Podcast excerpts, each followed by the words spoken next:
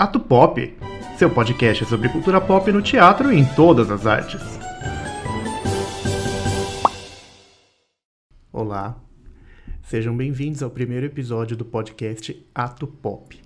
O meu nome é João Anush, eu sou diretor de teatro, dramaturgo e ator e estou tentando entender a minha prática de teatro pop. E para isso, pensei em começar falando um pouco sobre cultura pop. Cultura popular, cultura de massa, indústria cultural, cultura pop. Os termos são muitos, mas estamos aqui para simplificar. Existem dois tipos de cultura: a popular e a erudita. A erudita vem dos intelectuais, dos estudiosos, dos elitizados. A popular é a que está no dia a dia do povo. Músicas de periferia, folclore, tudo que vem da sociedade em um sentido mais abrangente. Mas ok, agora que sabemos disso, precisamos levar em conta um terceiro fator nessa história: a indústria cultural. Que são essas grandes empresas, conglomerados, corporações que pegam essa cultura erudita e processam, de modo a criar um conteúdo mais acessível para as massas. Ou seja, a arte vira mercadoria. Um bom exemplo disso é o Natal, que a princípio era uma tradição cultural que se transformou em uma data comercial mais acessível ao povo e que gera muito lucro para as grandes empresas. Mas falando agora de um cara chamado Walter Benjamin, que escreveu sobre a reprodutibilidade técnica.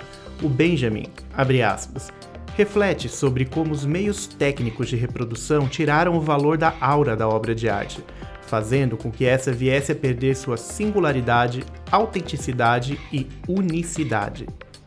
E sim, a cultura pop está sujeita a isso. Afinal, foi produzida para as massas e divulgada por canais onde as massas recebem informação.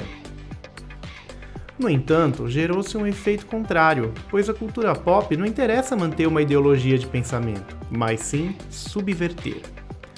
Por exemplo, se falarmos do Harry Potter, originalmente uma série de livros de sucesso que viraram uma franquia lucrativa de filmes.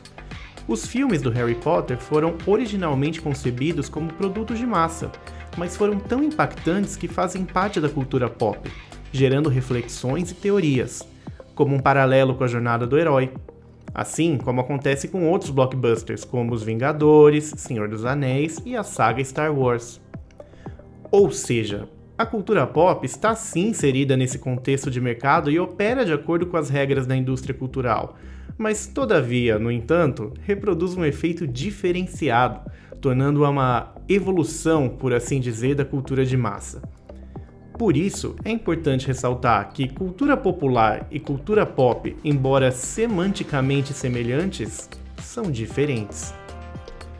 Focando na palavra cultura e como ela é relevante para se entender a cultura pop, pensamos cultura enquanto um conjunto de pensamentos e práticas artísticas, então, a cultura pop poderia ser um tipo de cultura que muita gente gosta? Sim, ainda mais pensando no que se mede, como venda de ingressos, de discos, de livros. Mas então poderíamos separar cultura de cultura pop?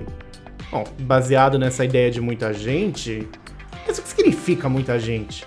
Quando algo deixa de ser cultura pop e vira cultura? Ou vice-versa? Essa ideia de muita gente pode cair um pouco, ainda mais quando se pensa na ideia de nichos e de como hoje, culturalmente, temos produtos que contemplam os mais variados e diversos nichos. Ou seja, se estamos dividindo as pessoas em grupos, como medimos a ideia de muita gente? Uma outra maneira de olhar para isso é pensar a cultura pop enquanto resíduo da cultura erudita.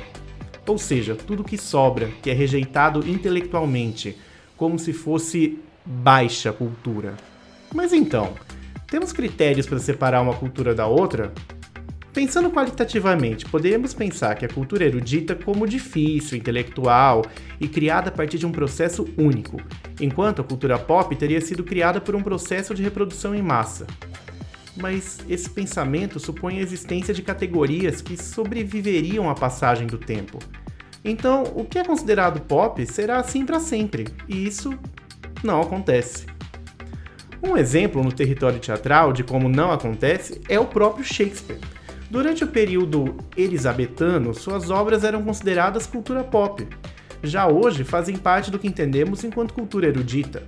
Um paralelo é pensar que na sua época o Shakespeare seria a música popular, como samba ou até o funk que temos hoje.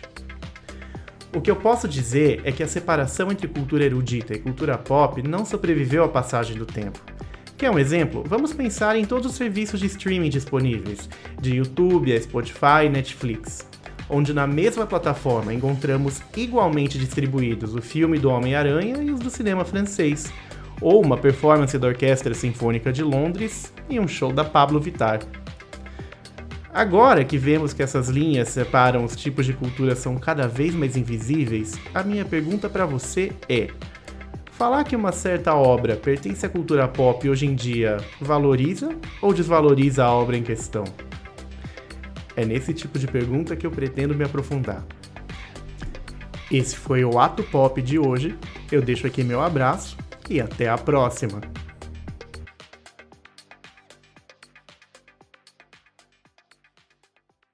Ato Pop, seu podcast sobre cultura pop no teatro e em todas as artes.